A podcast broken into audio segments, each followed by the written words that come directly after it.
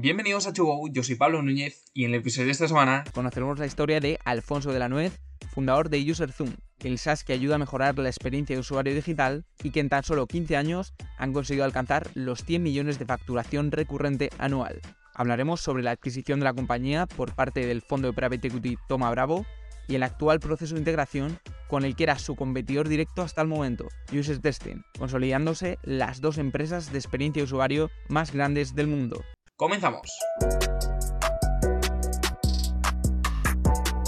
Pues nada, Alfonso, muchas gracias por, por pasarte por aquí. ¿Qué tal? ¿Cómo estás? Desde allí, desde San Francisco, ¿verdad? Sí, bueno, en la parte del sur de San Francisco, de la bahía, estoy en un pueblo que se llama Los Gatos. Eh, encantado de estar aquí y gracias por, gracias por invitarme. Hmm. Genial, pues justo antes de, de empezar a grabar, hablábamos sobre, sobre este merch en el que estés involucrados a día de hoy, con sus retos, pero también su- sus oportunidades por otro lado. Y, y eso será un poco el, el final de la entrevista. Entonces, vamos a empezar con esa etapa de scholarship a través de, de, bueno, tus dotes extraordinarios baloncestísticos, ¿no? Que te permitieron estudiar aquí en, en Estados Unidos.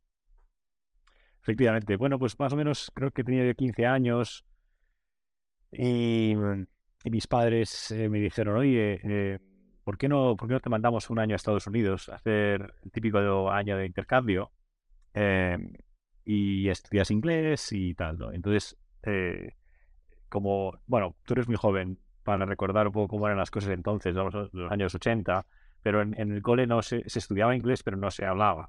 La verdad es que todos teníamos un nivel de inglés bastante pobre.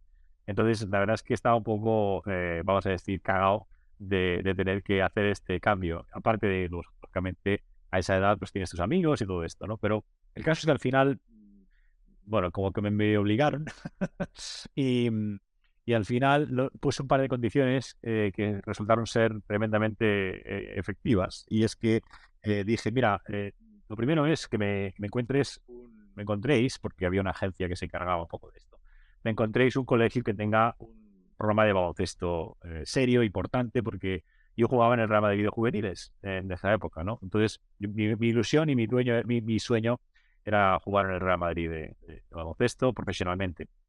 Entonces, eh, bueno, pues esa, esa condición de, de estar en un colegio con un programa para que aparte de, de aprender inglés, pues bueno, aunque fuese chupando banquillo, eh, aprendiese a jugar al baloncesto, me, me pongo más fuerte, me pongo, ¿sabes? Eh, veo, tra- eh, eh, tra- eh, eh, juego contra, contra una competencia más fuerte y cuando vuelvo al Madrid, pues vuelvo mejor, ¿no? Eso eh, fue la condición número uno. Y la, la número dos era que mi, mi héroe de, de infantil era Magic Johnson, de, de los Lakers, ¿no? De Los Ángeles Lakers. Em, y, y entonces dije, bueno, pues que sea en California, que sea cerca de Los Ángeles. Pero yo fui al cole a hacer el- el- los últimos dos años del cole, los hice en un pueblo que se llama Ramona, eh, en un pueblo de San Diego. Y es un pueblo, pues como irte, eh, bueno, pues eh, por ejemplo, yo que soy de Madrid, pues sería como irse a un pueblo, un pueblo de Toledo, de Salamanca, ni siquiera, estaba a dos horas de San Diego, en el medio del, de- del, del, de, o sea, lleno de granjas y- y muy pequeñito, ¿no? Con muchos caballos, muchas vacas y tal. Al principio fue un shock tremendo, pero me encantó. Y lo más importante, que al final acabé jugando muy bien a baloncesto, se me dio bien, me llevé muy bien con la familia y me volví un segundo año eh, para, ah, porque me dijeron, mira, si te vuelves, las posibilidades de encontrar una beca deportiva en la NCAA, en la liga universitaria, pues están ahí. No te voy a decir que sea un 90% ni un 30%, pero que están ahí. ¿eh? Y entonces eh, decidí, oye, yo ya desde ese momento tenía ya una mente, digamos, orientada al riesgo, a la tolerancia al riesgo, que es lo que necesitas también para ser emprendedor. Y yo creo que ya entonces dije, venga, va, vamos a hacer el riesgo y tal. Y acabó saliendo muy bien porque entonces me reclutaron, por decirlo así, me, me- invitaron a un par de universidades eh, para jugar y para ser becado. Y me quedé con San Jose State, que es donde resulta ahora, por casualidad, estoy a cinco, bueno, diez minutos eh, de, la, de la universidad donde vivo ahora, ¿no? En Silicon Valley. Yo no sabía que iba a ser Silicon Valley. Pero efectivamente me, me- me dieron una beca y entonces base- básicamente te lo pagan todo. Ah, Estudias, estudié Business, International Business y, y acabé y jugué al baloncesto. Fue una experiencia espectacular que aparte de lo que es eh, poder estar, bueno, pues becado por, por jugar, la experiencia deportiva de tener un equipo, de pasar por el estrés de estar en ese nivel de, de baloncesto, es División 1, ¿no? Eh, jugando con jugadores que luego fueron a la NBA y a, su vez hacer la carrera de, de, business, pues una experiencia espectacular. Porque claro, si jugabas en la liga universitaria de Estados Unidos, el nivel, como tú dices, es, es bastante elevado, ¿no? Entonces, Efectivamente. ¿tú tenías en mente volver a Madrid o, o tu sueño baloncestístico finalizó ahí y te centraste más en, en la parte de business? En, durante ese periodo, cuando el camino de baloncesto se cerró, que era un poco el sueño que tenías de, adolescente, y se abrió la puerta que, a los negocios. Sí, fue, fue un periodo de aproximadamente un año así, después de, después de licenciarme y después de eh, terminar la carrera y volver a Madrid. Yo, yo efectivamente, durante todos esos años, eh, siempre tuve en mente que volvería a Madrid y que intentaría jugar baloncesto profesionalmente. Eh, si te soy sincero, tuve una lesión relativamente importante durante los últimos años en la espalda que me quemó mucho, me quemó mucho y, era muy difícil tratarla. y por otro lado, eh, el hecho es que la competencia era, era feroz y eh, por último, en España, que es donde yo quería jugar, en, en esos momentos, en los años 90, estamos hablando del 96, todo, fue, todo era fútbol. Es cuando el fútbol empezó a despegar. Y no fue hasta 10 años después, cuando llegó la generación Gasol, y, todo el resto de la gente de esa supergeneración que vino después, eh, que es cuando el baloncesto, digamos, renació en España. Entonces, realmente me encontré en una situación en la que tenía una, una, una un título universitario fantástico, un nivel de inglés muy alto, eh, y además eh, el mundo de Internet y de World Wide Web y, y, las websites ¿no? empezaban de esos años, y por tanto al final una combinación de una cosa y otra, me decidí, digamos, dejar el baloncesto más a nivel de, de, profesional y me costó mucho dejar el sueño, si te soy sincero, pero me dediqué a tecnología y me encantó. Fue una pasión para mí tremenda dar ese salto a la tecnología y al baloncesto he seguido jugando. Jugaba en, un poquito, pues, en la liga, en la LEP, un par de veces me, metí ahí en algún equipo por aquí y luego eran, eran, eran equipos totalmente eh, amateurs, pero seguía con esa... Dejé el baloncesto también un tiempo porque estaba con la espalda fastidiada pero luego lo volví a pillar y, y al final, bueno, pues para contestar tu pregunta, fue un periodo de uno o dos años, básicamente, de un poquito de, por un lado, se te rompía el corazón porque se te acabó, se te acabó ese sueño, pero por otro lado, iniciaba una nueva carrera en el mundo de la tecnología que la verdad es que me apasionaba. Eh, y al final acabé, pues, eh, en la tecnología y, y, aquí estamos. Y tampoco ha, ido nada mal, así que...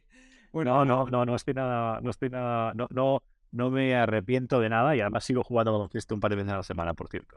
Bueno, pues ya está, sigues manteniendo ambas cosas, ¿no? Em, entonces, eh, acabaste la universidad allí, el sueño americano, ¿no? Que, nos venden muchas veces en las películas de compaginar esa, etapa universitaria con una escuela de, de primer nivel. ¿no? Entonces, acabas ahí y se te da la oportunidad de meterte en, el mundo corporativo y tecnológico, ¿no? Porque desde esos primeros inicios, ese enfoque de negocios lo dedicaste a, tecnología, ¿no? Pasaste por Dell, ¿no? Varias empresas, Dell, eh, Incomedia, Proxicom. Entonces, ¿cómo fueron estos primeros años de la carrera en los que seleccionaste esos, esos primeros trabajos? Sí, yo estaba encantado con eh, el tema de la tecnología y sobre todo tecnología me refiero, me refiero en cuanto a la World Wide Web, ¿no? Internet eh, y fundamentalmente todo lo que era el diseño de, websites y, y, ese mundo que era eh, totalmente nuevo, de los años, o sea, eh, yo estaba aquí en Silicon Valley estudiando y estaba viendo nacer a los Yahoos, a los Amazons, a los eBays y entonces me parecía todo fascinante. Cuando llego a Madrid, lo primero que hago es poner una serie de, de, de currículums, porque entonces no teníamos LinkedIn, y, entonces eh, te volviste a, a, Madrid. Sí, sí. Sí, yo tenía muy claro, yo tenía muy claro que me volvía porque mi familia estaba allí en Madrid, mis amigos, y la verdad es que la, Silicon Valley, sobre todo eh, en esos años, que todavía no era lo que es ahora, eh, pero que digamos que para mí fue un sitio pasajero, ¿sabes? Era como un sitio donde iba, no era mi casa, era mi, mi sitio donde estaba cumpliendo una misión, ¿no? En este caso una doble misión, que es mm. estudiar y jugar a baloncesto. Eh, pero nada más me ataba allí, nada más me ataba allí. Por lo tanto, eh, y además otra cosa muy importante es que no pensé eh, como pasa ahora, que hay mucha gente que a lo mejor estudia y se queda, ¿no? Pero yo nunca pensé que este mundo de Internet y, de, y de websites y tal, y user experience que están acabamos, em, iba a ser tan grande. Yo pensaba que, que bueno, pues que, que iba a ser, que, era un negocio más, pero yo no tenía ni idea que iba, que quería estar eh, a nivel de carrera, yo no quería, no tenía ni idea, yo quería probar y al, al salir de la universidad no sabía muy claro, no tenía muy claro qué es lo que quería hacer, simplemente que quería estar en el mundillo de, de, de tecnología, pero no, sin tenerlo muy claro y por tanto tuve muy claro, es cuestión, creo que tuve, creo que estuve dos días después de acabar la carrera, me quedé aquí y me volví para Madrid. Claro, pero Para ahí. era la meca, ¿no? Entonces, o sea, desde fuera, ¿no? Eh, a mí lo que se me ocurre es si realmente está esta... ¿Por qué esta no te quedas? ¿Por qué no te quedas? Justo a, a un par de metros está Silicon Valley, que se están levantando las mayores empresas, ¿no? Y sobre todo a nivel de salarios, oportunidades laborales que se estaban despertando ahí, esto se traduciría en España, pero a lo mejor eh, 10, 20 años más tarde, ¿no? Entonces, el paso Sí. lógico sería quedarse, ¿no? Entonces, ¿qué es, qué es lo que Pero no- de España? Te, te entiendo perfectamente la pregunta y yo sé, vamos, lo, lo he hablado mil veces con mi familia, con mis amigos, que si me hubiera quedado, seguramente eh, la carrera que he tenido, que al final ha salido todo muy bien, pero seguramente se hubiera acelerado 10 años, porque efectivamente eh, eh, la- había una barbaridad de cosas pasando en esos años aquí. Pero es que, en primer lugar, no era tan obvio, te lo aseguro, estamos hablando del año 96. A ver, se veía venir, pero nadie sabía, nadie eh, sabía, o sea, el propio Amazon. Amazon quería ser un- una, una tienda de libros y le costó 10 años eh, realmente despegar, ¿no? Entonces, em, lo que se preveía era como algo muy nuevo, todo el mundo hablaba de Internet, pero parecía mucho humo, o sea, nada- no, no estaba tan claro en absoluto y, y es más fácil decirlo ahora de- a posteriori, que era obvio, pero Sí. no era tan obvio. Y lo segundo y más importante es que yo soy una persona de familia, yo soy una persona de amigos, yo soy, me considero, eh, vamos a ver, siempre lo digo porque llevo ya mucho tiempo aquí, dos tercios español, un tercio californiano, pero eh, la familia, los amigos, se llevaban, se llevaban un total, total de siete años fuera, eh, Pablo. Claro. Entonces, eh, tenía unas ganas tremendas de volver y de volver a, casa, a casa, porque nunca sentí que esto era mi casa. Entonces, eh, por, por esas dos razones, eh, acabo volviendo y lo que sí que hice es meterme, eh, un poco en línea con, la conversación anterior, me quería meter en tecnología, mando el currículum y Dell Computers en cuestión de dos semanas. O sea, estuve parado desde, la- desde que terminé la universidad hasta que empecé a trabajar dos semanas. Tú fíjate, comparado con la grandísima mayoría de los jóvenes ahí fuera, eh, en dos semanas conseguí, una- conseguí un trabajo en Dell.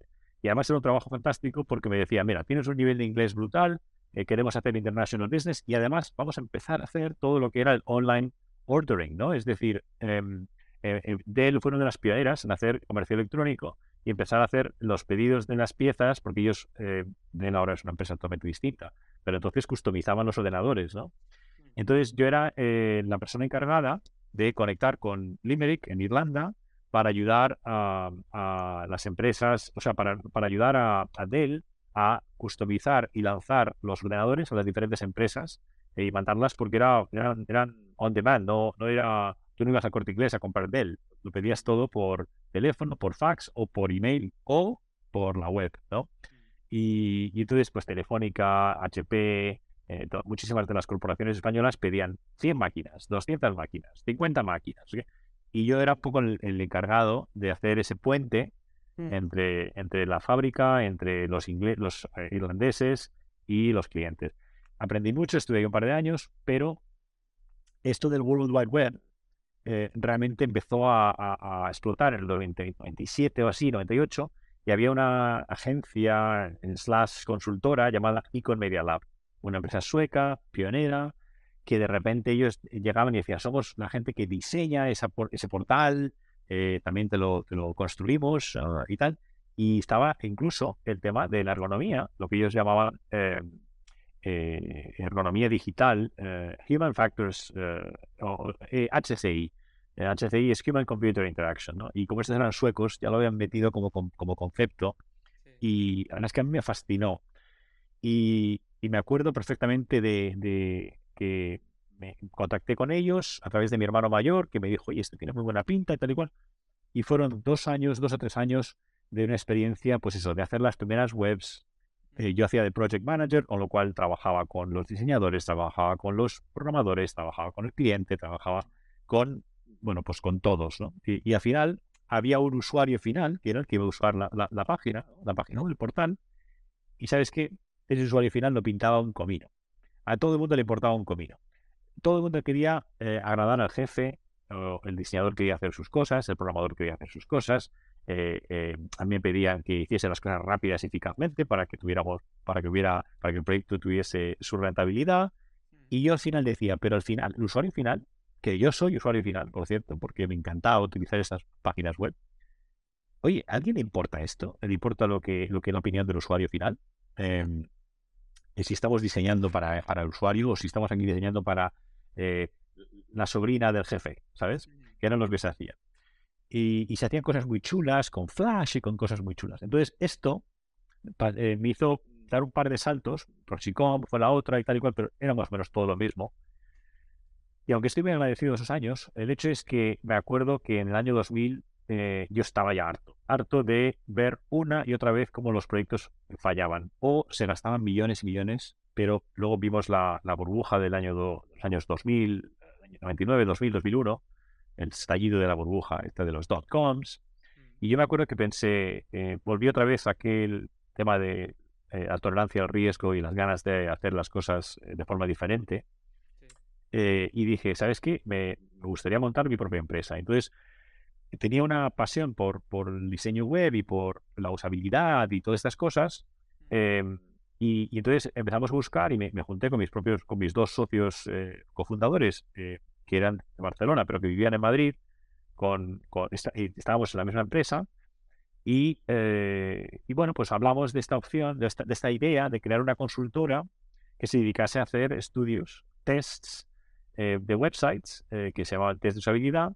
Estamos hablando del año, estamos hablando del año 2001 y lo llamamos Experience Consulting, porque entonces no había nadie que lo llamaba User Experience, pero nosotros hablábamos de experiencias digitales ya en el año 2001. O sea, realmente no es que, no es que quiera eh, aquí eh, exagerar demasiado, pero sinceramente tuvimos mucha visión.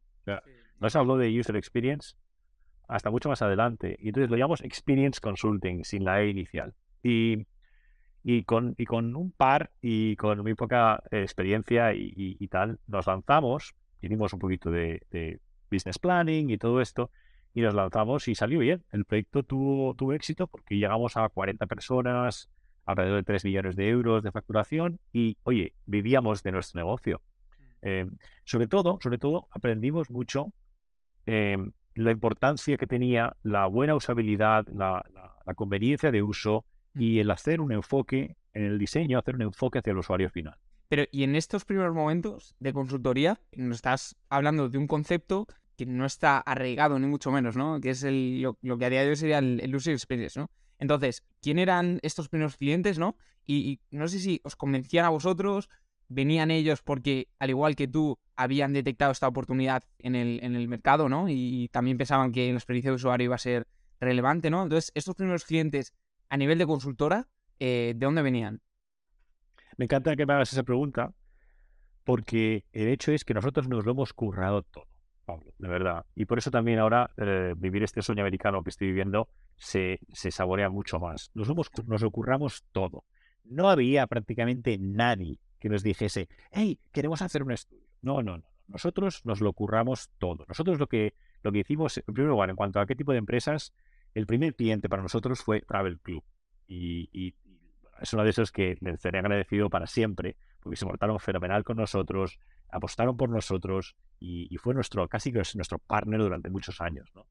Pero luego después llegó, pues eso, que es otro gran cliente para nosotros, recuerdo muy bien, y, muchas otras corporaciones. Después, pues llegó Terra. Eh, eh, eh, llegamos a, trabajar con, con, muchas de las, de las corporaciones, que son las que más pagaban, lógicamente. Pero te diría, en cuanto a lo de la demanda, que es una muy buena pregunta, porque eso siempre lo que digo yo es, nosotros, yo siempre digo, eh, eh, enamórate del problema, ¿no? En inglés, fall in love with the problem, porque siempre digo, eh, los emprendedores a veces tenemos ideas, pero realmente hay una solución que, necesita, o sea, perdón, hay un problema que necesita una solución en el mercado o es una cosa que tú quieres hacer, ¿no? Bueno, pues em, nosotros, si te soy sincero, lanzamos esto pensando que había un negocio, pensando que había un problema, pensando que había un grave problema, pero realmente eh, tuvimos un poco de suerte porque nosotros casi, casi como que generamos ese, mercado, ¿vale? A base de un pitch y de muchísima formación, muchísimo training. Una de las cosas, de las maneras en las que hicimos el, go-to-market, por decirlo así, fue haciendo cursos de formación. Nosotros íbamos a la gente a decirle, mira, em, es mejor diseñar así, es mejor eh, hacer estudios, es mejor evitar eh, que el usuario se enfade y puedes hacerlo grabando y todo esto. Entonces hacíamos un, training, pero de vuelta a tu pregunta, nosotros realmente eh, convencimos al mercado de que, oye, mira, tienes aquí un montón de diseñadores y programadores y hay un montón de empresas que hacen esto aquí tienes eh, la gente de negocio que te pide esto y esto y esto y esto, ¿vale? Nosotros no vamos a hacer ni el rediseño, ni la programación, ni nada de nada. Vamos a ser el abogado objetivo del usuario. Vamos a hacer un estudio objetivo, independiente, una especie de auditoría que tiene una combinación de desde lo que dicen los usuarios, del feedback de los usuarios y de nuestra eh, eh, propia experiencia, como le llamamos estudios o evaluaciones heurísticas. Hmm.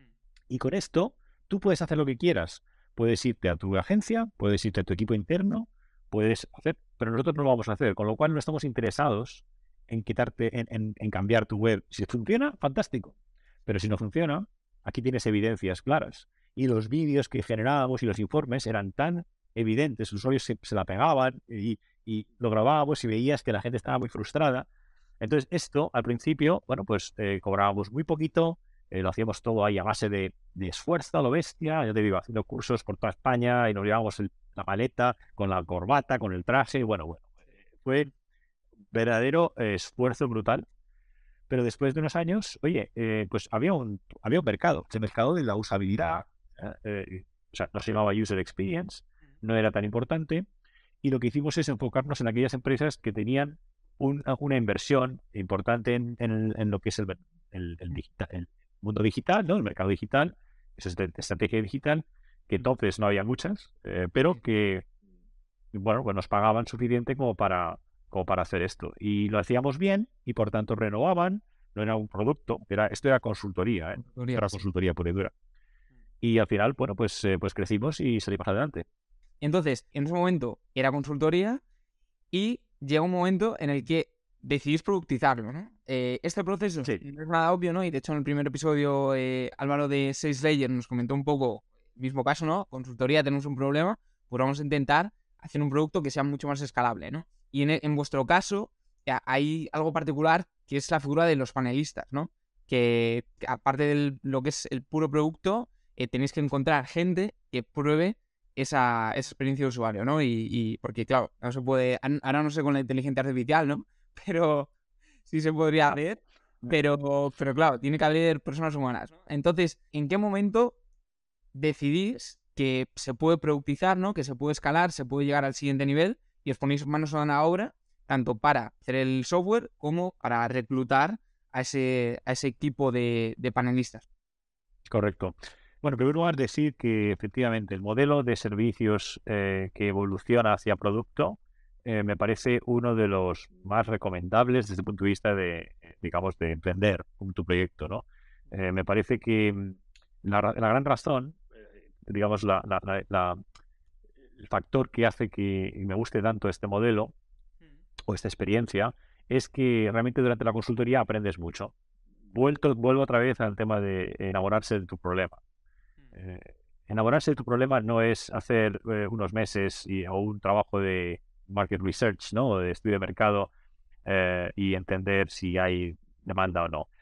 El verdadero enamorarse del problema es el de estar un par de años pegándose con, con un poco, o, incluso más, con ese problema. Y una de las maneras de hacerlo, para financiarlo, además, para financiarlo desde el punto de vista de financiación, es ofreciendo servicio antes de crear esa plataforma.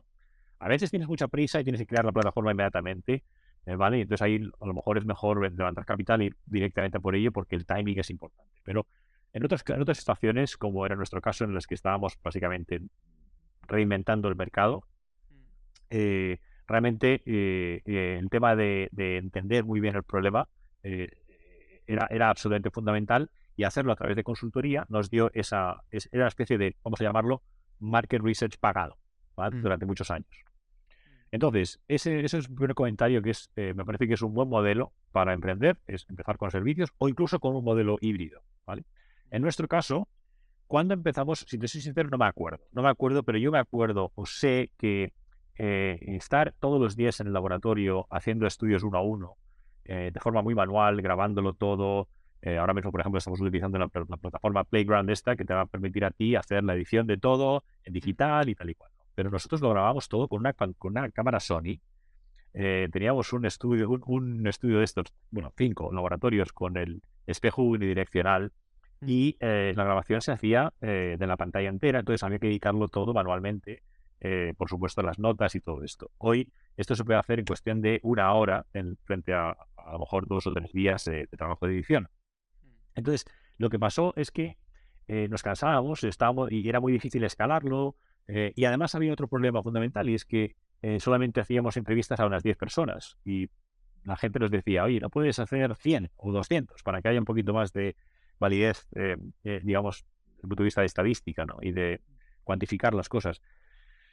Y por último, también estaba el tema de que estábamos siempre en Madrid y en Barcelona, pero había clientes en Valencia, había clientes en Sevilla, había clientes en Bilbao, había clientes en, Alemania, en Inglaterra. Entonces, eh, la parte de, trabajar en remoto, cosa que hoy el remoto es otra cosa que, de nuevo, ¿no? o sea, se da por hecho, pero entonces, estamos hablando del año 2007, 2006, pues no era así.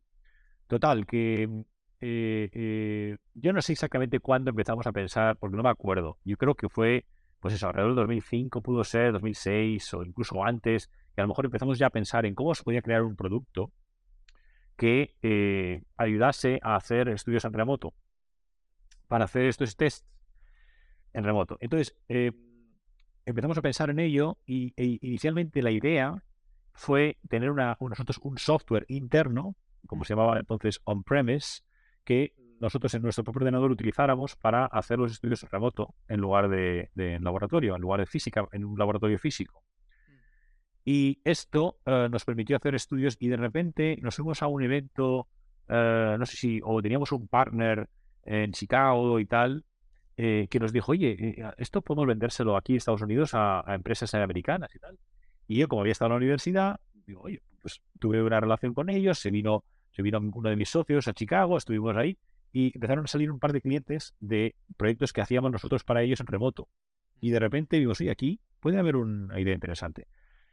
Y para hacerlo breve, porque lógicamente hay mucho detalle detrás de todo esto, pero en, yo creo que en el año 2006-2007 nos dimos cuenta de que había una oportunidad de negocio y que era independiente a Experience Consulting. Y por tanto se le dio una marca que se llama eh, User Zone eh, que era un zoom, hacer un zoom al usuario final eh, a través de una tecnología que permitía hacer estudios en remoto, automatizar el proceso de, hacer esos estudios y además permitía irnos fuera de la geografía española. Y surge la idea esta de, tal. Lo que no sabíamos era que, eh, y esto no, sabíamos, no supimos hasta que ya yo me vine para acá a Silicon Valley para lanzar Estados Unidos, y los clientes, que en este caso fue Google, nos decían, oye, ¿por qué no montáis un producto que yo pueda eh, utilizar? O sea, que si yo pueda hacer el, el, login, ¿vale? Y pueda hacer yo mis propios estudios, un do it yourself, ¿no?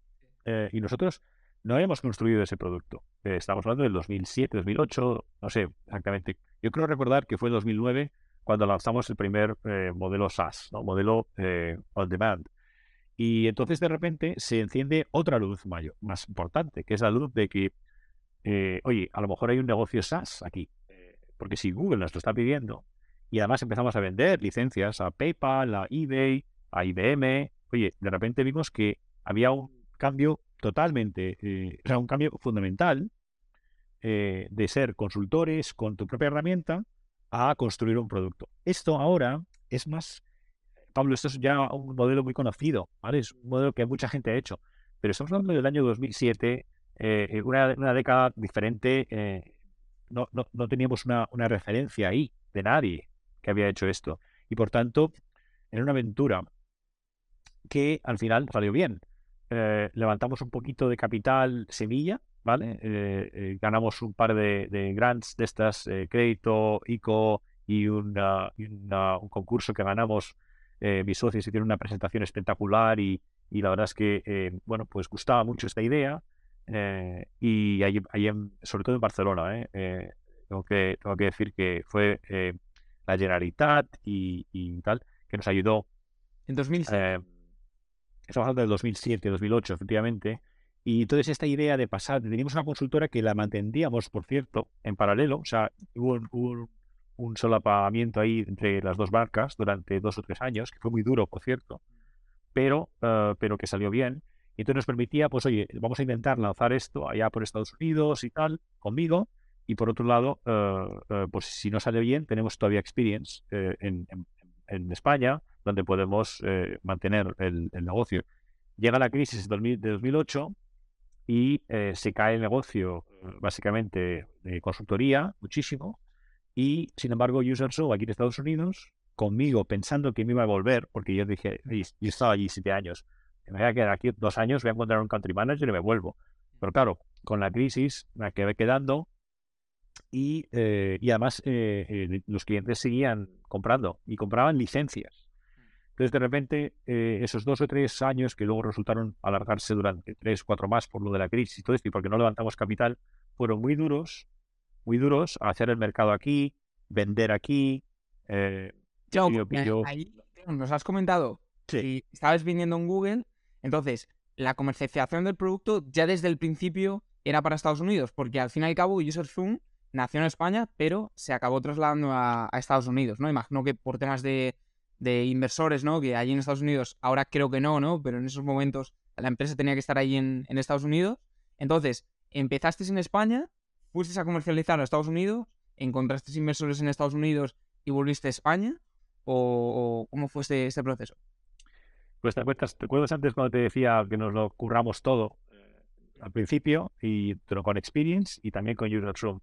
No, no fue así exactamente. Es decir, nosotros no vinimos para acá para levantar capital. Y el capital que levantamos, este que te decía antes de Capital Semilla, lo levantamos en Cataluña, en, Mm. en- bueno, o en España, con un business, dos business angels en Madrid y, eh, y luego lo que te dije de la Generalitat, eh, el grupo este de Axio eh, y tal. Entonces, nos venimos para acá porque el mercado estaba aquí, no porque tuviéramos que levantar capital. De hecho, no levantamos capital hasta 2015. Entonces, em, a ver, yo en, retrospectiva, si, si volviese a hacerlo otra vez, seguramente hubiera levantado un poco, porque el, el esfuerzo y el infierno que pasamos durante eh, eh, unos años para intentar lanzar UserZone, eh, sobre todo yo personalmente con mi familia aquí, bueno, pues viviendo en un Silicon Valley muy caro eh, y con un sueldo de España, de España, ¿vale? Entonces, estos años, esos años fueron muy difíciles, pero, eh, se- bueno, pues mantuvimos eh, eh, ahí eh, el- el- las ganas de, de- de seguir adelante, las ganas de lanzar UserZone, eh, pero no levantamos capital. Era porque el cliente estaba aquí.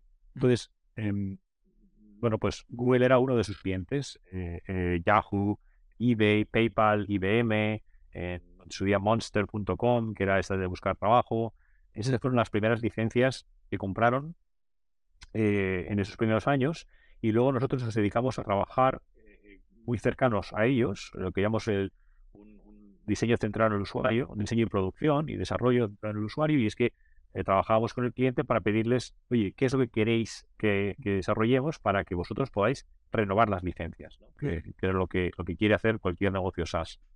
Entonces, esto requería de una madurez, digamos, entre comillas, madurez, eh, por llamarlo de una forma, que es, eh, o, de, o de, eh, evolución de todo lo que es e-commerce y la estrategia digital y equipos digitales y todo esto. Las, las empresas españolas todavía no estaban tan evolucionadas como para tener sus propios equipos de user experience que quisieran hacer sus propios estudios. Esto que te dije de Google, eh, Google nos dijo, oye, eh, después de tres o cuatro proyectos, ¿vale? Además, proyectos fantásticos y caros y, y bien, exitosos. Pero ellos decían, ¿por qué no me dejáis que sea yo el que conduzca eh, través de una, una herramienta on demand?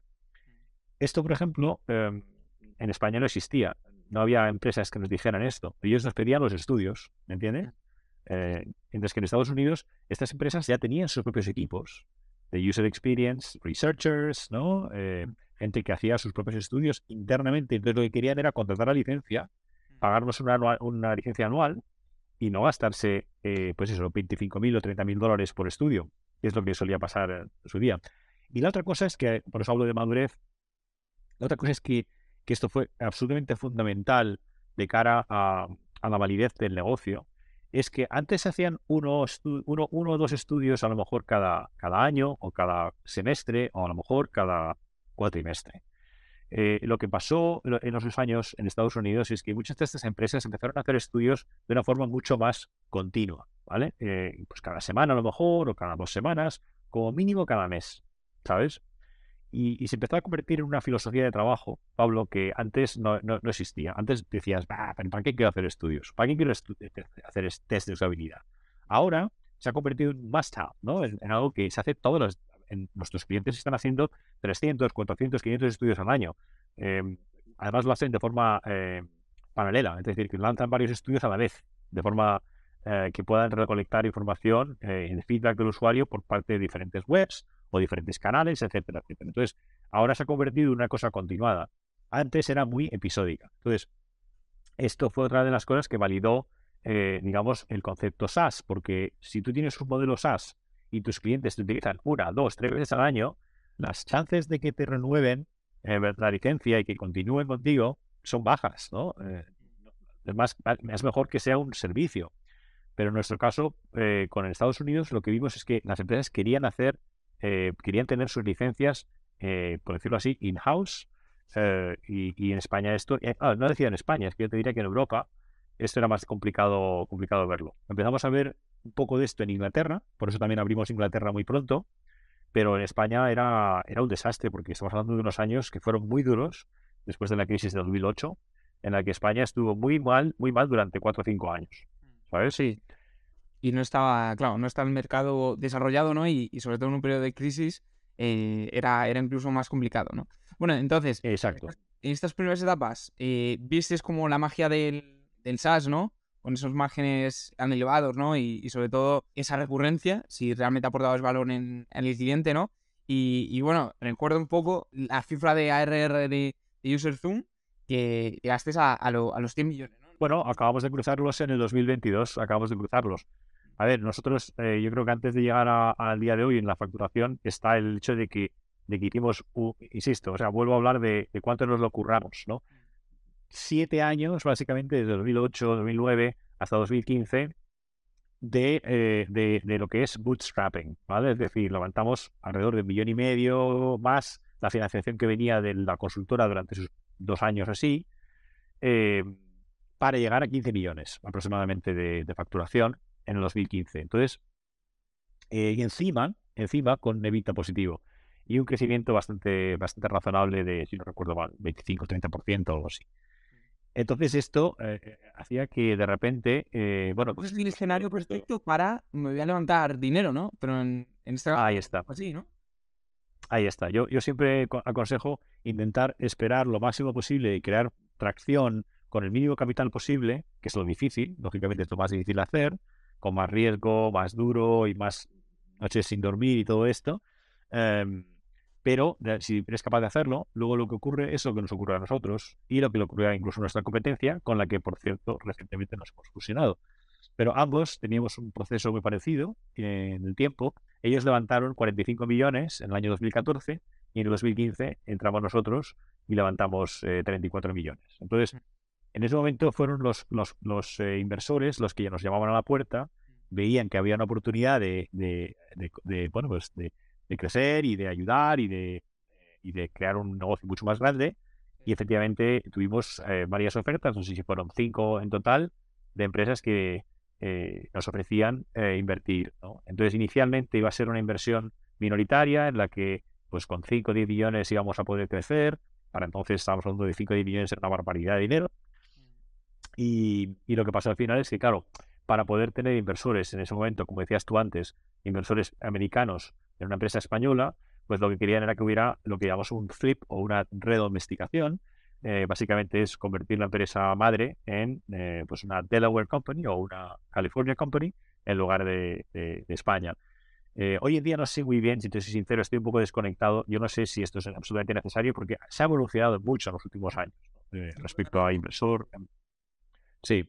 lo más importante eh, es eh, hoy en día que haya un talento y que haya un modelo de negocio y un mercado, porque lo puedes hacer desde cualquier lado, ¿no? Pero a nivel de, leyes y de, y de, y de, bueno, pues confianza, porque, insisto, o sea, no existía el Zoom todavía, em, nos dijeron, oye, mira, eh, veniros para acá y, vamos a montar la, la, headquarters aquí en California y tal y cual. Esto hizo que la empresa iba a cambiar radicalmente, ¿no? Una empresa muy basada en Barcelona, con el board allí y todo esto, y entonces, bueno, pues nos juntamos y dijimos, oye, mira, esto es, lo, esto es muy bueno que hagamos esto para la empresa, eh, que, sea, que haya inversión, pero esto cambia radicalmente y entonces, ¿por qué no buscamos una alternativa a, esto?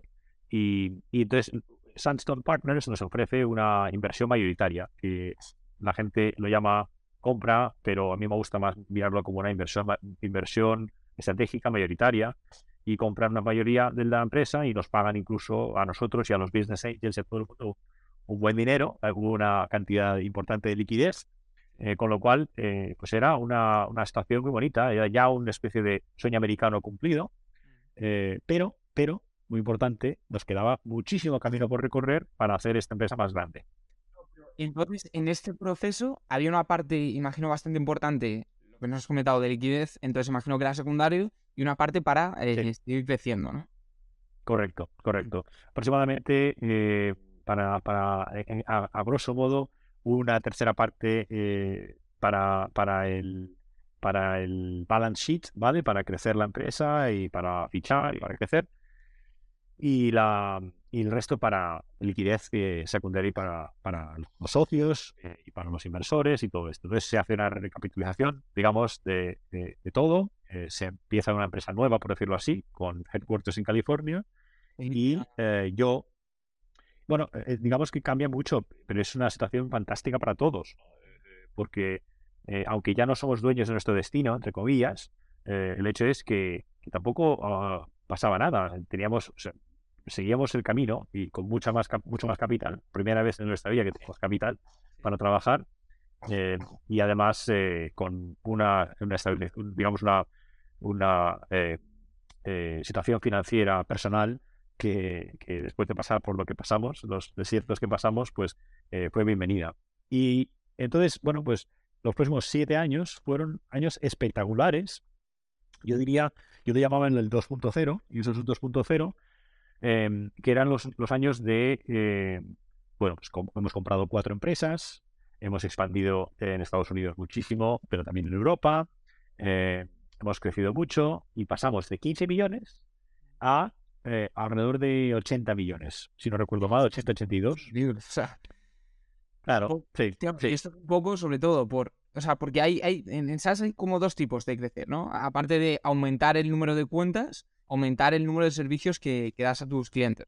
Es decir, land and expand. Entonces, ¿qué fue más relevante? ¿El número de cuentas que ibas captando o, la cantidad de facturación que iban aportando los clientes? ¿O se fue dando en paralelo? Porque claro, este salto es, espectacular, ¿no? Entonces, ¿a qué crees que, que, se dio, ¿no? Eh, este, este crecimiento tan, tan exponencial. All of the above. es la respuesta fácil, porque, eh, a ver, eh, teníamos un buen ratio de retención, tanto bruto como neto. Em, teníamos bastante fidelidad, digamos, desde el punto de vista, desde el punto de vista de clientes que querían seguir trabajando con nosotros. Eh, pero también eh, empezamos a invertir en ventas por primera vez, en ventas y marketing por primera vez, sobre todo en ventas, y por tanto empezamos a crecer nuevos logos a lo bestia. Fichamos a un nuevo, a un VP of Sales profesional por primera, por primera vez, y la verdad es que el tío era una máquina. Y luego eh, también eh, expandimos a nivel de producto y a nivel de servicio, porque también compramos empresas eh, que hacían cosas un poco, bueno, pues relacionadas con lo que hacíamos nosotros. Por ejemplo, lo del panel que hablabas tú antes. Nosotros realmente no creamos un panel hasta el 2016, 17. O sea, tardamos mucho en, hacer ese tema, en, en, hacer, lanzar ese negocio.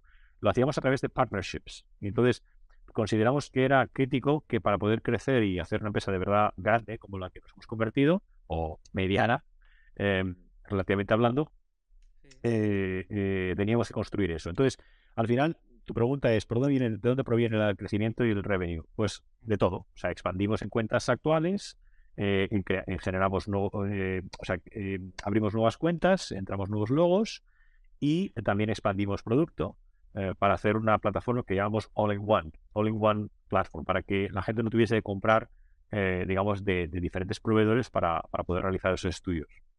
¿Vale? Entonces, con esa estrategia fuimos muy agresivos, compramos, como te digo, cuatro empresas. Entonces, yo considero que esta experiencia, eh, o sea, yo soy un privilegiado por haber participado en esto, Pablo. Yo me, considero un absoluto privilegiado, porque en primer lugar montas tu negocio, vale, y te lo has trabajado, pero por otro lado, tienes a gente que confía en ti, que invierte en tu empresa, tienes empleados que se dejan la piel por, mm. por, por tu idea, por tu negocio, por la cultura que hemos creado. Y tienes luego inversores que creen y que pagan mucho, mucho dinero, en ese momento era una valoración casi los 50 millones, para ayudarte a crecer el negocio, ¿no? Y, empezamos a fichar a gente. Entonces, claro, es verdad que nos lo habíamos currado, es verdad que fuimos visionarios, los fundadores de esta empresa, pero el hecho es que eh, estoy súper agradecido porque he aprendido todos los días, todos los días ha sido un, aprendizaje, comprar empresas, eh, crecer, escalar, todos los ratios la, ingeniería financiera que hay que hacer, la, monitorización, todos los procesos que tienes que montar desde marketing, desde ventas, desde eh, em, eh, recursos humanos, operaciones, servicios, ingeniería, diseño. Sí, pero esto, esto claro, si se ve por esa parte, sí, pero claro, si te pones en la parte del inversor, es que es, un caramelo, o sea, es, es un SaaS eh, con esa recurrencia, con esos niveles de crecimiento, un margen de un SaaS que estaría pues un poco superior al 75 por ahí, con tickets, no, bueno, no sé si, ¿cuánto sería más o menos el, ticket medio eh, que tenías? Ticket medio, entonces alrededor de, alrededor de 40 50 mil dólares. No, no es así, Pablo, porque eh, es un poco lo mismo, que decíamos antes de lo de, de lo de venirme después de la universidad, venirme para acá. A posteriori, es fácil decirlo. A posteriori es fácil decir, oye, qué caramelo para el inversor. Pero esto o sea, esto estaba, había una dosis de riesgo brutal. Esto es una empresa basada en España, con los ingenieros en España, con un negocio por hacer, un mercado por hacer. Mm. Había, había dos o tres competidores. O sea, no te creas tú que uno de ellos es eh, user testing con el que nos acabamos de fusionar ahora. Había una dosis de riesgo importante. Un first time CEO, que se dice, es decir, yo que no había hecho nunca antes esto, ¿sabes? Esa es una de las primeras cosas que miran los inversores y esto conlleva un riesgo y yo soy muy consciente de mis limitaciones. Ahora tengo una experiencia acumulada, ahora echaría marcha atrás y podría, vamos, podría ayudar y hacer las cosas de una forma muy diferente. Ahora, acabo de cumplir 50 años y, esto no tiene nada que ver. Pero entonces, eh, no, era así. Entonces, ¿qué, qué, Alfonso?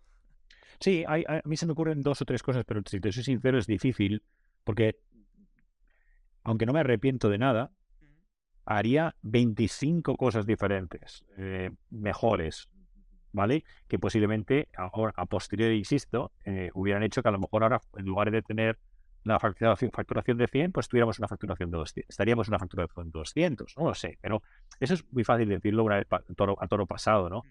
Eh, yo, cosas que podría destacar es que yo hubiera levantado un poco más de capital antes. Yo hubiera levantado los 2 o 3 millones adicionales para hacer que el negocio hubiera crecido un poco más y haber invertido en cosas importantes de go-to-market y de producto eh, en los primeros años, hablamos del año 2010, 2011. Claro, si hubiera, si nosotros no pensábamos que había demanda y por eso no lo hicimos, no lo hicimos. Mm. Pero ahora, a posteriori, hubiera sido, el camino hubiera sido un poco más fácil y hubiéramos acelerado el crecimiento. ¿vale? Mm. Entonces, yo creo que, eh, aunque soy muy fan de esperar a levantar, ¿vale? Eh, pero una ronda pequeña de, insisto, o sea, desde 1 o 2 millones de dólares que ayuden a acelerar un poquito, para no ir tan pillados. Yo creo que fuimos muy, muy, muy, muy, muy, eh, eh, no voy a decir eficiente, porque la palabra no es eficiente, es, es que fuimos un poco, entre comillas, no ratas, pero muy de, no gastar dinero en absoluto. Pero bueno, eso creo que esto... Imagino que se agudizó mucho el, sentido de, sobre todo, sentar bien las bases, eh, estructurar bien todo ese tema de, Sí, pero ahí está la balanza. Sí, pero ahí está... Pero ahí está la balanza. Eh, sí, y te hace, te hace ser mucho más, em, vamos a decir, eh, me gusta mucho eh, la palabra en inglés resourceful, ¿no? Es decir, que eres capaz de encontrar recursos con poco haces mucho, efectivamente, scrappy, son eh, eh, adjetivos que, que, son muy buenos. Y, y, además lo estoy utilizando con mis hijos, esta, esta filosofía, con lo cual estoy de acuerdo. Pero es que al final como emprendedor está ese arte de cuánto haces eh, de forma eficiente y buscando para que no sea fácil y currándotelo, para tener esa mentalidad, y cuánto te estás dejando, te estás dejando en el camino por ser tan frugal, ¿no? por, tan, por ser tan rácano. Y ahí, ahí hay una balanza que tienes que encontrar, y yo creo que en nuestro caso, eh, la balanza hubiera sido haber hecho un, par de cosas mejor, eh, más rápido, eh, y haber invertido en ciertas cosas, y a, lo mejor incluso no haber sufrido tanto, con un par de millones más o tres millones más que deberíamos haber levantado. Entonces, esa es una lección. La otra lección es que nosotros hemos estado siempre orientados al enterprise, ¿vale? Al, mercado de gran cuenta, y, y, no pensamos que a lo mejor era tan importante, fíjate, em, fíjate, dedicarnos a lo que al final eh, eh, estamos haciendo, que es el user experience, la optimización de user experience. Y al final, yo creo que eh, acabamos invirtiendo en diseño y en la parte de user experience tarde. Nosotros pensábamos, bueno, pues Salesforce también es, es, es, una, pues, es, difícil de usar y es complicado porque es una, o, SAP, ¿no? que tiene productos muy complicados. la mayoría de las empresas, de las, de los, de las aplicaciones enterprise, no mm. son, ¿vale? no son fantásticas desde el punto de vista de user experience. Yo creo que esto, si lo hubiéramos hecho mejor desde el principio, nos hubiera ayudado a renovar más negocio, a expandirnos más. Yo creo que esto es algo que ahora, yo cuando hago consejo, pues, cierto consejo, advisory uh, work eh, para, para startups, eh, yo se lo aconsejo, les digo, mira, incluso antes de hacer marketing, incluso antes de, hacer eh, inversiones en ventas y tal, crea un producto que sea espectacular desde el punto de vista de user experience, porque va a ser tu mejor eh, ayudante y tu mejor asistente de, digamos, de comercial, mm. eh, que el producto sea... Entonces, eso digamos el product-led growth, ¿vale? Que, que, es lo que hacen muchas aplicaciones hoy en día. Yo creo que esto es otra de las grandes cosas que hubiera hecho.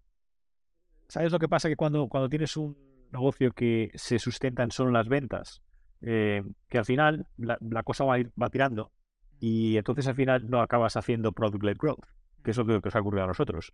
Y yo creo que si echar la marcha atrás, yo pondría eh, muchísimo más énfasis en tener product-led growth y encima las ventas, como, como dices tú. Pero no que uno eh, justifique, digamos, que, eh, que, que, el producto no esté perfectamente diseñado, que, que, sea, muy atractivo, que sea... Tienen que ser los dos, ¿vale? Y, esto a nosotros nos ha costado. Por fin ya en los últimos años hemos mejorado mucho, hemos invertido en ello, pero no lo hicimos. y, y, yo me hago primero responsable de ello. Eh, y, entonces esto es una de las cosas que hubiera hecho diferente, entre muchas otras. Cuando me preguntabas antes qué cosas haría diferentes, pues son estas. Entonces, bueno, eh, pasan, pasan los años, eh, pero seguimos creciendo, seguimos teniendo buenos márgenes, seguimos creciendo, creciendo. y entonces llega lo que llamo yo el 3.0, que es un momento en el que bueno, hubo un parón en la, en la pandemia donde levantamos otros 100 millones, que eso es otro, otro, a lo mejor no tan conocido porque no se hizo mucha prensa del tema, pero esos 10 millones fueron puramente, eh, eh, bueno, en cierto modo, liquidez secundaria otra vez para, para todos, eh, fundamentalmente para nuestro inversor, porque había una barbaridad de capital, estamos hablando del 2020, en el medio de la pandemia, y no había un solo proyecto que... Y nosotros íbamos como la espuma durante la, durante la pandemia, entonces creciendo como la espuma. Entonces llegan estos y nos ponen un cheque a una evaluación de 430 millones de dólares. Entonces pasamos de, de casi 50, de 45 aproximadamente, a casi 10 veces más eh, en el año 2020. Y por supuesto dijimos que sí. Y también metimos cierto capital para seguir comprando, para seguir creciendo. Y ya llegó eh, 2022, eh, cerramos con eh, eso, unos 80, no, el 21, perdona, con unos 80 millones. Y entonces entra Toma Bravo, que Toma Bravo es uno de los top three eh, inversores private equities, ¿no? no venture capital, sino private equity mundial. Y dicen, oye, eh, nos conocemos ya, yo había tenido una relación con ellos desde hacía años, eh, nos, estaban siguiendo la, trayectoria, un poco el, progreso de la empresa, y llega un momento en el que ya lo ven y dicen, mira, no, no, no podemos dejar pasar esto, vamos a hacer una oferta. Y, y nos hacen una oferta por 800 millones de dólares, ¿no? Eh, es decir, 10 veces, eh, un múltiplo de 10 veces eh, la facturación revenue. Y, em, y además con la intención de decir, oye, que, queremos seguir, además, o sea, que la compramos, pero que queremos seguir la misión, la estrategia que tenéis. Y, y nos dicen, y además me acuerdo que tuvimos una conversación, estamos hablando de, de eso, de enero, febrero de 2022, me digo, oye, eh, y podríamos incluso comprar a la competencia y unirlas. Y yo, claro, yo que llevo en este sector veintipico años, que los conozco todos de arriba abajo, que conozco lo que hacen los clientes, estamos repartiéndonos el mercado, yo les dije, mira, eh, yo encantado. Si financieramente esto tiene sentido, eh, se puede hacer eh, tal. User testing, nuestra competencia, había salido a bolsa el año anterior y lo estaba pasando fatal. Fatal. Salieron a 15 dólares y estaban a 3 dólares y medio. Estaba pública, la hacen privada y eh, si produces esa intención de merch, ¿no? Esto es, esto es. Eh, eran- eh, erais las dos compañías líderes en experiencia de usuarios, ¿no? A nivel, a nivel global, ¿no? Efectivamente, es un mercado. Sí. Es un mercado bastante fragmentado. Hay unas 10 más ahí fuera, pero la mayoría son más pequeñas. Están creciendo, son, son estas que van evolucionando, pero el hecho es que estas dos eran las que habíamos empezado juntas, habíamos crecido juntos y, y tal. Em, más que antes de decir lo del merch, que acabamos con esto, que es lo que estoy, donde estoy metido ahora, decir un poco lo que pasó el año pasado con, eh, conmigo, personalmente, además, ¿no? Me lo preguntabas antes. Eh, cuando entra Tomo Bravo, estamos hablando de una empresa que ya, bueno, pues en el 2022 se- eh, nuestro objetivo era pasar los 100 millones, que es lo que lo hicimos. Eh, y, eh, y sobre todo que, eh, claro, se convierte en una empresa que no es que a mí se me escape de las manos, por supuesto que se me escapa de las manos porque la experiencia eh, mía es limitada. Me dijeron que me invitaron a seguir adelante con, con, el, con el título de, CEO y todo esto, pero es que es otro nivel, eso, sobre todo cuando eres un private equity, ¿vale? Si eres una venture capital company y, y- y tú eres el CEO fundador, yo creo que tienes que seguir, lo que tienes que hacer es rodearte de eh, expertos financieros, operaciones, eh, etcétera, ¿no? Pero si eres una private equity company, es una empresa que está fundamentalmente dedicada a operaciones y a ratios de ventas y de todo. O sea, todo va con un playbook, ¿vale?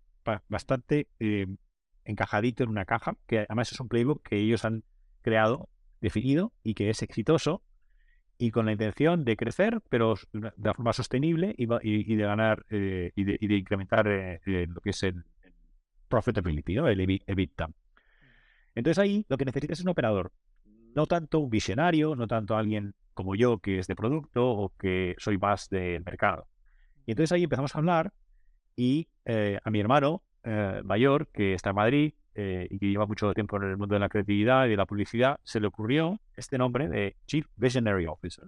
Y dice que lo había visto en Silicon Valley y me pareció curioso porque yo estoy aquí en Silicon Valley, pero fue él el que lo vio desde Madrid. Y le digo, uff, esto, esto es un poco de tontería o, o esto qué es, ¿no? Y cuando empieza a buscar, efectivamente era perfecto. Y cuando se lo propuse a Toma Bravo, les encantó. Entonces dijimos, mira, vamos a meter a un CEO que sea operador, eh, tío, pues eso, eh, con, con la chaqueta, con pelo blanco, y, eh, y vamos a hacer que tú estés en el board y seas eh, Chief Visionary Officer. Y, y las decisiones que vamos a tomar siempre van a pasar por ti, pero ya ahora tenemos una máquina que está ahí y lo que hay que hacer es hacerla crecer. Pero, por ejemplo, si vamos a comprar otra empresa, lógicamente vamos a consultar a Alfonso. Si vamos a llamar esto de una forma o vamos a ir a este cliente o sea, vamos a hacer no sé qué, pues me consultan muchísimo. Yo tengo entonces una, una labor ahora eh, muy interesante porque eh, es un rol más de, digamos, advisor, consultor para la empresa. Sí. Soy eh, miembro del Board of Directors y muy importante, eh, soy un inversor privado, eh, el, más, el más grande inversor privado, eh, individual me refiero. Eh, porque yo lo que hice es que en lugar de, de- de, digamos, o sea, hubo, hubo un una liquidez importante el año pasado, como te puedes imaginar, pero yo dije, quiero, eh, me interesa el dinero, pero me interesa tener todavía muchas acciones para lo que es el futuro, porque esta empresa va a ser una multi-billion dollar company, ¿vale? No ya un unicornio, sino que yo creo que va a ser... Y esto es antes de comprar user testing, ¿eh? O sea, esto lo dije eh, en febrero, marzo, cuando cerramos con, con Toma Bravo. Entonces, me convertí en eso, un board member, CBO y inversor privado de importante. Sí, es que te eliminan un poco de la operativa del día a día, ¿no? Para que tengas como más tiempo, la cabeza un poco más despejada para tomar eh, decisiones más, más key, ¿no? Es un poco esa visión nunca mejor. Y Eh, por eso se llama Visionary, efectivamente. Claro. Entonces, ¿cómo se contrata a ese CEO? ¿Vino de la parte de, de user testing o lo ficharon porque, bueno, esa red de private equity que nosotros nos enfocamos más en venture capital y desconocemos esta pata, eh, es diferente. ¿Cómo se produce ese, ese, ese proceso? De decir, sabemos que eres la persona idónea para llevar esta empresa y hacerlo crecer de una manera más conservadora, ¿no? Y, sobre todo, pues eso, sí. eh, priorizando la, rentabilidad. Sí. A ver, lo que hicimos es decidir meter a, una persona de, Toma Bravo, que ellos además tienen ya su propia red de operadores, eh, una red muy extensa y muy, muy experimental, eh, y meter a un operador eh, como lo que llamamos interim, ¿vale? CEO interim. entonces él y yo trabajamos muy bien juntos durante unos meses y em, empezamos a entrevistar a gente, ¿vale? Del network que esté potencialmente disponible, etcétera, etcétera. Y de repente, en cuestión de seis meses, si pasaron no más de seis meses, aparece la opción de comprar user testing. Y entonces ellos tienen un CEO que es de este perfil. Es un CEO profesional, es un CEO, que no viene del sector, pero que tiene mucha experiencia en el, mundo del producto, en el mundo de software, y que quería continuar. Quería continuar. Él, él tenía mucha intención de continuar. Entonces, claro, qué mejor que tener un CEO de una de las empresas que has comprado, que ya tiene cierta experiencia en el sector, que tiene, que tiene experiencia operativa, eh, que, en lugar de fichar a uno nuevo, ¿sabes? Entonces ahí se da una serie de circunstancias que es, bueno, es una tormenta perfecta, entre comillas, tormenta, pero positiva. Y es que eh, el precio de esa acción es muy bajo, con lo cual compran user testing por alrededor de 1,2 billones de dólares, eh, a nosotros por 800 millones, con lo cual total inversión un par de billones, con una facturación con, compuesta ¿no? o, combinada de 300 millones, y eh, a través del proceso que vamos a pasar este año se van a hacer una serie de recortes y de, y de manera de operar que va a hacer que la empresa sea eh, profitable eh, para final de año, con unos 350 millones de facturación. y claro, eso ya en un mercado como el actual, pues a lo mejor no, es, no es el mejor momento, pero en cuestión de un par de años, cuando la economía se recupere y estemos de los 400 millones, pues yo personalmente eh, no te puedo decir ahora porque no tengo el número, porque no mm. tengo ninguna valoración, eh, no tenemos alguien que haya entrado y haya invertido y haya dicho esta es la valoración, pero como te podrás imaginar, eh, un múltiplo de 8 a 12, vamos a decir un rango de 8 a 12, que es un múltiplo perfectamente razonable en el mundo SaaS en los últimos años, mm. pues estamos hablando de una empresa que valdrá 4 billones de dólares. Son procesos que uno más uno no son dos, sino son cinco, ¿no? Pero claro, hay ese reto de hacer ese merge de dos empresas que son muy grandes y que imagino que hay muchas oportunidades, pero también muchos retos, ¿no? Con tantas personas, tantos procesos, eh, productos que no sé a nivel de detalle el, nivel de similitud entre, ambos, entre ambas soluciones. Entonces, así a priori, cuando se te dio la posibilidad de ver esta fusión entre ambas empresas, ¿cuáles fueron los primeros retos o las primeras dificultades más evidentes, ¿no? Que verías como, como fusión de empresa. Lo, pues mira, lo has mencionado. Una de las primeras cosas que yo soy muy, muy fan de eh, lo que es eh, eh, generar una, una, gran cultura en la empresa. y esto no, no, lo era así antes. Lo he aprendido, era una de las, ha sido una de las otras cosas que haría también de forma diferente y que he aprendido con los años la importancia de la cultura y de la buena cultura en una empresa. Y yo creo que esto, además, eh, más aún después de la pandemia y de todo el cambio que ha habido social en el mundo en los últimos años. Entonces, para mí era una de las primeras cosas. Oye, al final somos una empresa de producto, somos una empresa de software, pero está creado por personas. Está gestionado por personas para personas. Al final somos una people first company. Y entonces, una de las primeras cosas que pensé es, oye, si nos juntamos, ¿nos vamos a reconocer o nos vamos a gustar? ¿sabes? ¿No vamos a ir a tomar unas cervezas juntos o, va a ser un rechazo?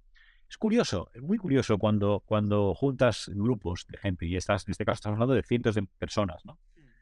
Em, somos somos, eh, somos una especie complicada los, seres humanos. Entonces, eh, esto es una de las cosas que, que, me hizo pensar más. Y la verdad es que eh, cuanto más nos, nos íbamos conociendo, me iba dando cuenta de que, de que esto era muy posible, eh, que, que, la gente, había menos, había más cercanía que, que lejanía o, distancia o diferencia, ¿eh? Eh, más similitudes que diferencias.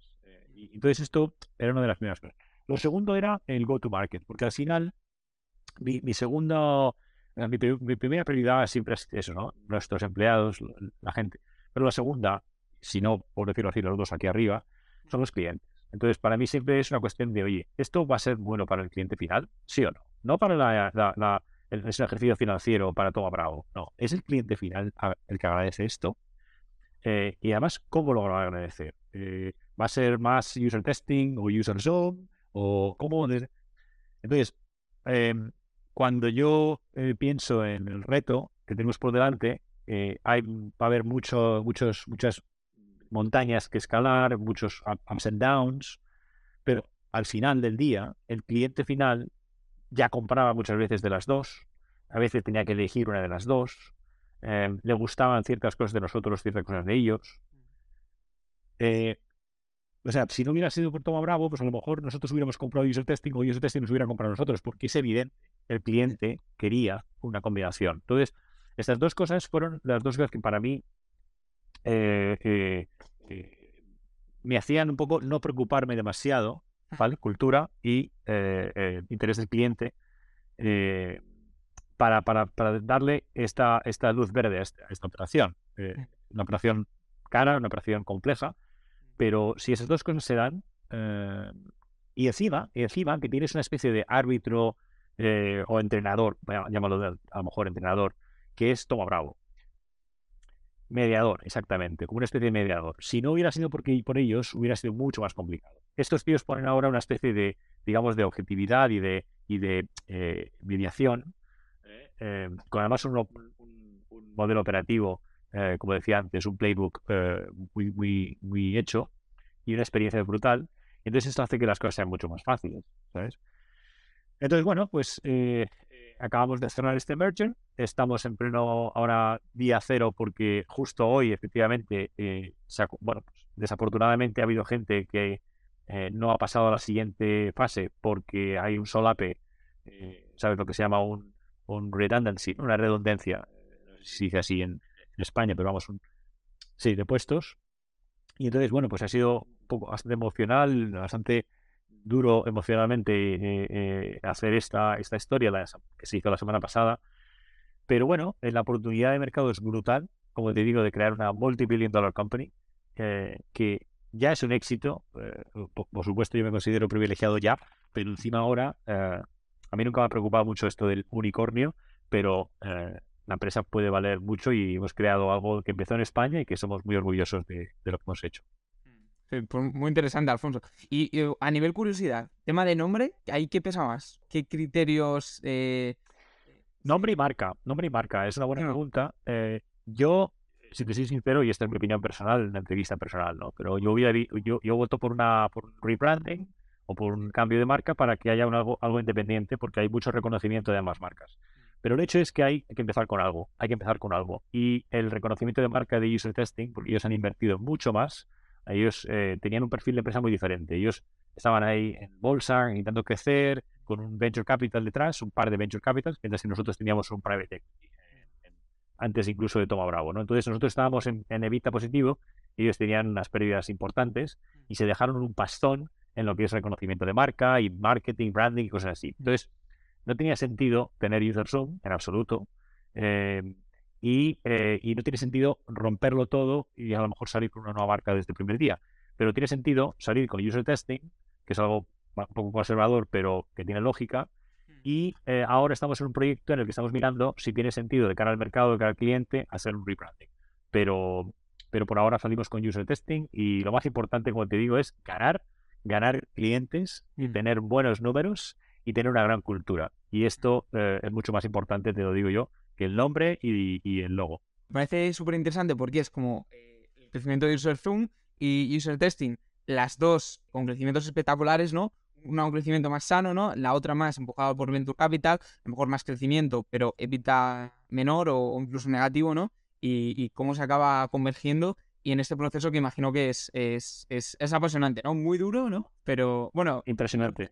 Es, pero, pero por lo menos apasionante, ¿no? Entonces, última pregunta ya para despedir, como eh, españoles por el mundo, ¿qué va a ser un poco de, tu futuro, ¿no? Eh, aparte de, bueno, obviamente mantener esa, esos partiditos de baloncesto, ¿no? Los fines de semana. Efectivamente. Pues mira, eh, es curioso que me hagas esa pregunta porque efectivamente mi rol eh, ahora, bueno, pues va cambiando incluso más todavía porque claro, ya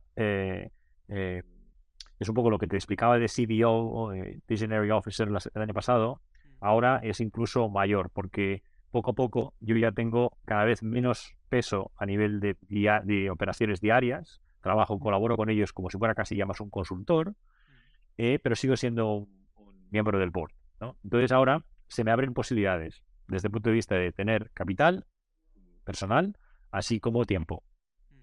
Y, eh, entonces, pues me lo estoy pensando, eh, Pablo, me lo estoy pensando, fíjate. tengo mucho tiempo libre, estoy intentando disfrutar de mi tiempo porque han sido veintipico años desde que empezamos a aprender eh, y he trabajado muchas horas. y entonces me siento esta sensación a veces que me levanto por la mañana y tampoco tengo mucho que hacer y es increíblemente satisfactorio, te lo aseguro. Em, pero eh, lo que sí que tengo claro es que voy a darme un tiempo para eh, considerar cuáles, cuáles serán eh, o será o serán los proyectos en los que me meteré. Em, me atrae mucho, o sea, no, quiero empezar todavía. tengo un par de ideas, pero no, no tengo todavía ahora mismo muchas ganas de empezar algo nuevo. a lo mejor en un futuro, pero sí que es verdad que con toda la experiencia acumulada, o sea, lo que es evidente, Pablo, es que eh, los que hemos tenido la suerte de pasar por un, por un viaje como este, eh, con unos números como estos, y que por cierto el viaje continúa, porque como hemos dicho, eh, todavía queda mucho por hacer, esa experiencia acumulada, yo tengo una obligación moral de, volver a la sociedad y de, y de, y de ayudar, ¿no? Entonces, por qué estar ahí tumbado a Bartola y, irme a pescar, ¿no? Como se dice. Eh, me gustaría eh, buscar proyectos en los que pueda aportar eh, mi conocimiento, mi experiencia y ayudar a, crecer. Yo ya soy, yo ya soy miembro de un par de, boards o de consejos. Una empresa, por cierto, que tendríais que mirar, que es otro español, Carlos, que está llevando Product School, apúntalo para pura potencial en entrevista, ¿vale? Eh, y, Carlos, somos súper súper buenos amigos, eh, bellísima persona, súper inteligente y está creciendo mucho en un sector como es el Product eh, Management Training y Education. Y, estoy encantado de ser parte de ese board. Em, y tengo un, par, un par más por ahí, ¿vale? Con los que colaboro, pero creo que creo que estaría bien eh, añadir eso, un par más en los que pueda eh, colaborar para, para, pues eso, o sea, es que es una pena, acabo de cumplir 50 años, tengo toda la experiencia del mundo, tengo capital, tengo tiempo, pues lógicamente, eh, aparte de ser un privilegiado, compartir experiencias y, y, esto, mucho de lo que hemos hablado ahora en cuestión de una hora, pues se puede aplicar a, muchas de esas startups. Entonces, eh, no lo he hecho todavía, pero ya lo haré público en el LinkedIn, a lo mejor este verano o lo que sea, y por ahora estoy haciendo piano, piano, eh, eh, pasito a pasito, y ya veré lo que el futuro, lo que el futuro me trae. el momento de, ahora vamos a ver cómo capitalizo y maximizo este, este capital intelectual y, bueno, también económico, ¿no? Que, he seguido. Así que, nada, muchísimas gracias por, por contarnos la historia. muy interesante, ¿no? Tocando más este, este viaje a nivel, a nivel personal, cómo lo has vivido. Y, nada, un placer estar por aquí y encantados. Igualmente, gracias por, por, invitarme y, y, por la curiosidad. Y hasta aquí el episodio de hoy. Muchas gracias por acompañarnos una semana más. No olvidéis suscribiros y nos vemos en el próximo episodio.